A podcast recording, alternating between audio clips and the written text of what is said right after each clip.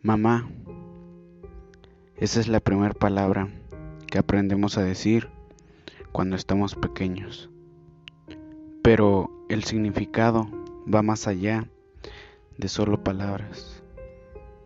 Atrás de esa simple etiqueta existe una poderosa mujer, sí, con superpoderes. Superpoder de encontrar todas las cosas que se pierden, de creer en nuestros sueños por más tontos que parezcan y aún así para ellas no lo son. Superpoder de eficiencia. Hacen todo rápido y bien hecho. En fin, no hay límite de sus poderes, pero sobre todo su poder más valioso, el más importante, es que aman sin condición. Aman sin poseer, aman sin codependencia.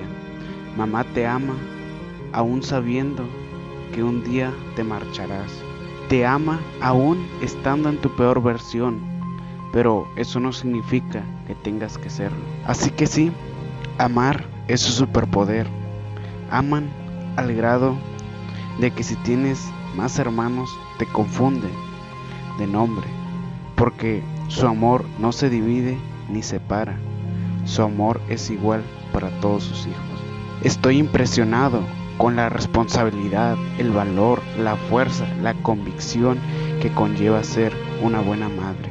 Y ni siquiera necesitan un hombre a su lado, porque son unas guerreras. Eso es lo que eres, mamá. Eres una guerrera inquebrantable. Mamá, eres el amor de mi vida. Y no hay más palabras que pueda expresar que un sentimiento hacia ti. Y aunque a veces esté lejos o cerca de ti, ten la seguridad de que siempre vivirás en mí. Te amo, mamá. Quiero darte las gracias. Gracias por darme la vida, porque pudiste abortarme. Gracias por las comidas frías que me calientas. Gracias por los nueve meses que pasé ahí contigo. Gracias por consentirme todos estos años. Gracias por ser mi médico, mi enfermera, mi chef.